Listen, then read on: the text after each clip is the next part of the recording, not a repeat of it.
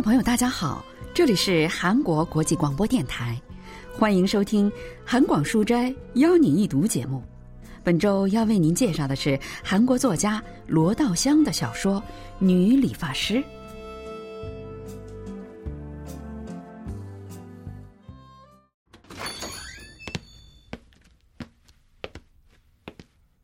我把穿过的睡衣拿到当铺换了五十钱。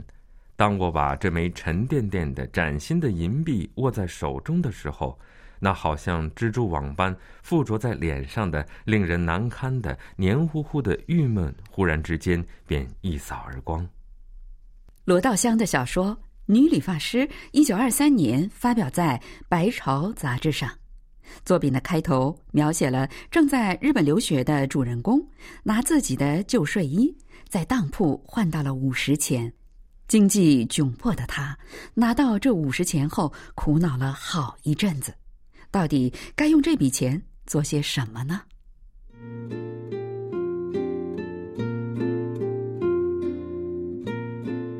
我过了御茶水桥。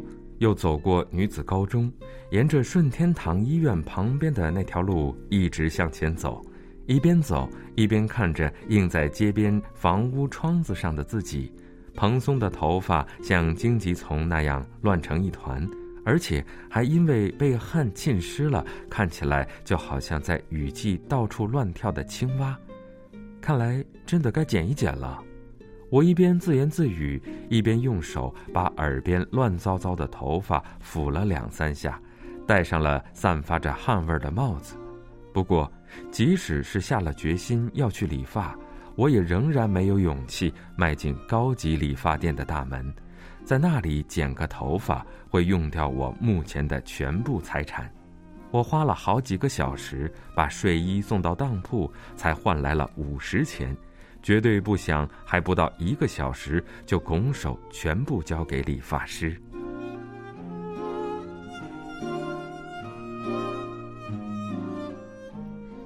主人公把自己的睡衣当掉，才换来了五十钱。虽然的确是该剪头发了，但想到要把这钱花掉，他还是不由得犹豫了起来。文学评论家全少英介绍说。나도양은초기에는감상적인작품을주로쓰다가점점조선의현실을냉철하게小说的开头描述了主人公去当铺当掉自己的衣服换来五十钱的情景， 因为手中有了五十钱，一直困扰着他的郁闷之感才有了暂时的消失。这个开头本身就包含着深刻的含义。在这个时期，罗道香的世界里最主要的话题就是货币。和货币兑换的行为，他通过塑造一些在经济上极为窘迫的人物，将二十世纪二十年代殖民地资本主义的问题淋漓尽致地揭露了出来。在他的小说中，可以看到金钱甚至左右着人类非常私人领域的感情问题，有钱和没钱决定了人是否会被歧视、被疏远，从而影响到他们的生活。甚至控制他们的情感，而主人公去理发店这件事情，也从一个侧面展示出了把人生典当给社会的贫苦百姓的日常生活。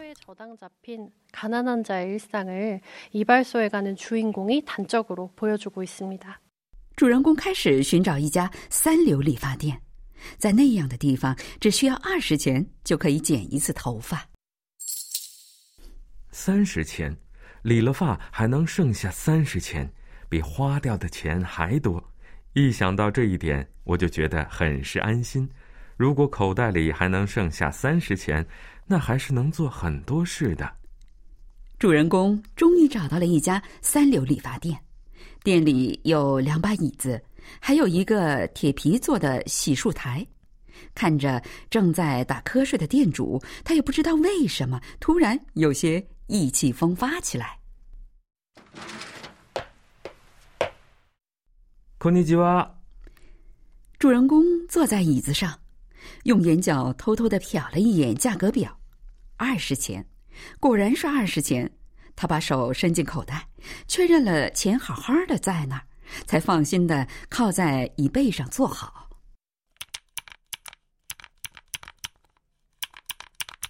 当理发师拿着理发的推子在我的头上这里那里推来推去的时候，我在脑子里琢磨了好些事情。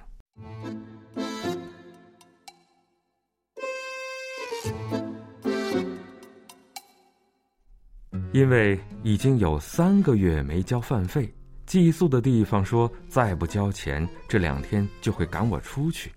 张口跟家里要是不可能的，但也不能就这么耗着，所以就算是撒谎，也得想办法找个地方借点钱，哪怕十元也好。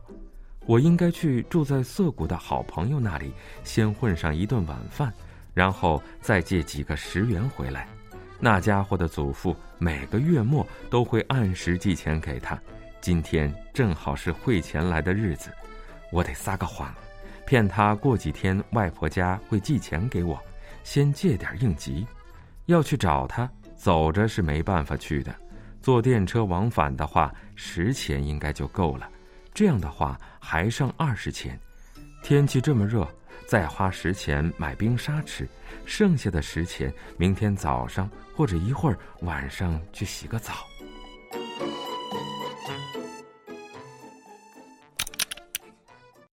啊，好疼！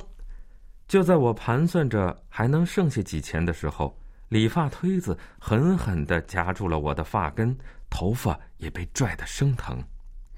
怎么去花掉这来之不易的五十钱呢？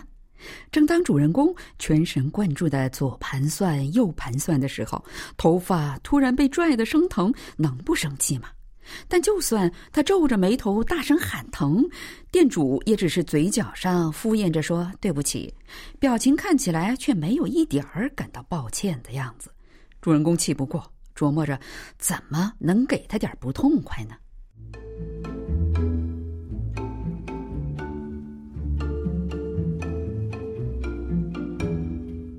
正在这时，那家伙用双手轻轻地扶住我的头，似乎是在示意我把头放正一些。哈，机会来了！我故意把头侧向了左边，他让我抬头的时候，我偏偏低头；让我低头的时候，又故意把头抬起来。从镜子里，我可以看到他的脸，他的两条眉毛皱在一起，在额头上挤出了一个深深的川字，一看就知道。他在努力按捺着心头的怒气。就在主人公打算结束自己的小报复的时候，请您用餐吧。不知从哪里传来一个年轻女子的声音，那声音极为悦耳。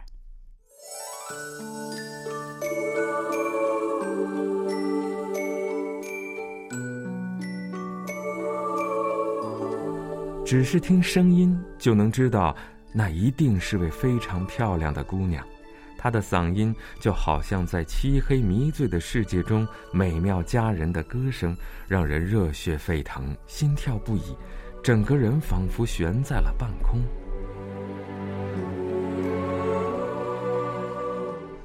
店主让那姑娘接着给主人公刮胡子，自己去吃饭了。主人公从镜子里偷偷的窥视那姑娘，大概二十三四岁的样子，眼睛、鼻子、嘴巴，没有一处是不漂亮的。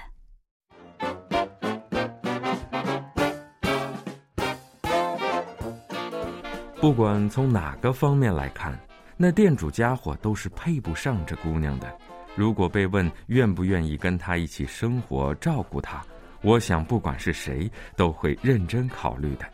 他用手拿起了剃须刀，没想到他的手也那么漂亮，就好像刚刚被抓到的白鱼，口中衔着一把刀，摆动着身体，有一种危险的新奇感。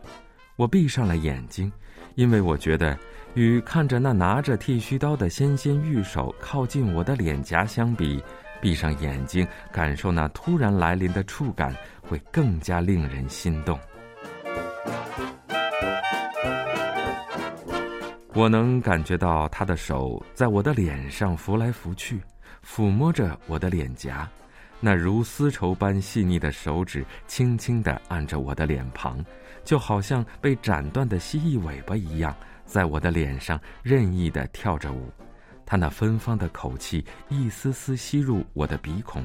偶尔靠上前来的时候，软绵绵的膝盖就会擦过我的膝盖，有时候会靠得更近，甚至就好像坐在了我的膝头。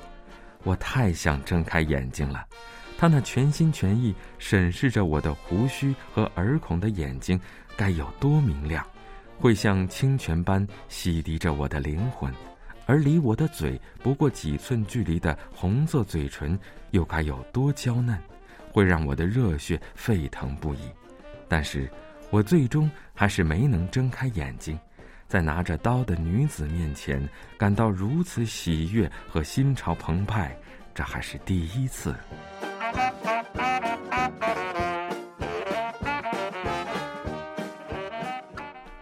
在女理发师给主人公剃胡子的时候，他体会到了一种非常特别的感受。女理发师给主人公剃完胡须，在他的脸上抹白粉的时候，突然笑了起来。哈 哈主人公看到他咬着嘴唇、强忍笑意的样子，不由得也笑了起来。“你笑什么呀？”女理发师问完，又笑了起来。一时间，我变得有些慌张，心烦意乱。他笑得很奇怪，不管怎样想，都很是奇怪。主人公想试着跟他搭话，就请他给自己倒一杯水。是什么让你觉得那么可笑呢？没什么。主人公虽然很想追问他为什么笑，但最后还是忍了下来。到柜台去结账，多少钱呢？我明知故问。二十钱。我把握着五十钱的手嗖的伸了出去，然后张开手掌，让那枚银币掉落在他美丽的手中。我戴好帽子，一边往外走，一边对他说了声再见。他追了出来，在后面叫住我：“哎，先生，找您的钱。”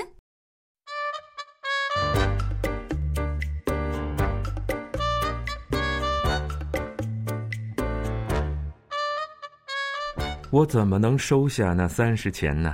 在那个时候，涩谷的朋友、冰沙、宿舍房东再不交钱就让我卷铺盖走人的威胁，统统变得微不足道。我一边豪气地说了声“不用找了”，一边回头去看，发现他正站在那里冲我笑着。我开心得忘乎所以，迈开阔步向前走。我感觉自己和那姑娘之间仿佛打上了什么烙印一般，有了某种联系和默契。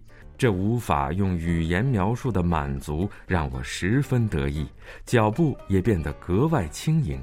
因为急着想要向住在同一个宿舍的 K 君炫耀，我一蹦一跳，加快了脚步。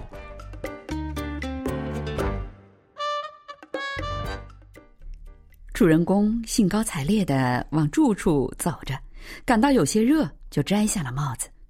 他伸出手来，从后脑勺向额头抚摸新剪的头发，突然感觉手指好像掠过了什么东西。妈的！我狠狠的一甩胳膊，仿佛要把攥在手里的帽子扔出去。怪不得，白白丢了三十钱。我伸出食指。用指尖摸了摸小时候因为生病用艾草熏出的那块疤痕。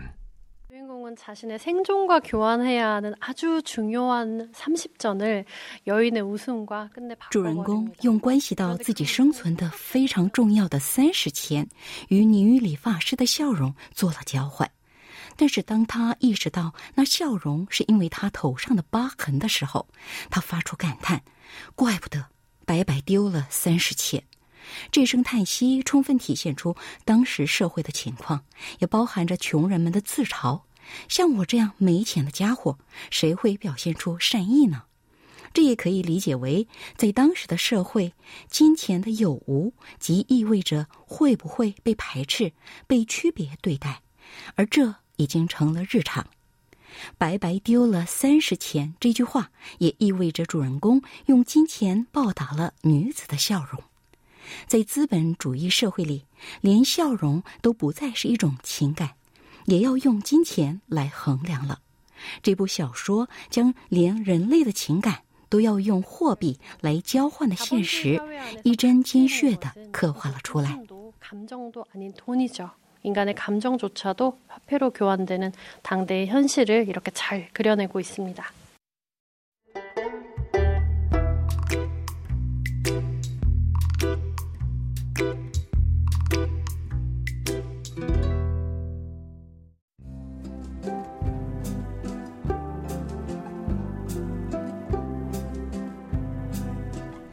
朋友，我们在今天的韩广书斋邀你一读节目当中，为您介绍了罗道香的小说《女理发师》。今天的节目是由立新跟小南为您播送的，同时韩国国际广播电台一个小时的中国语节目就全部播送完了。感谢您的收听，再会。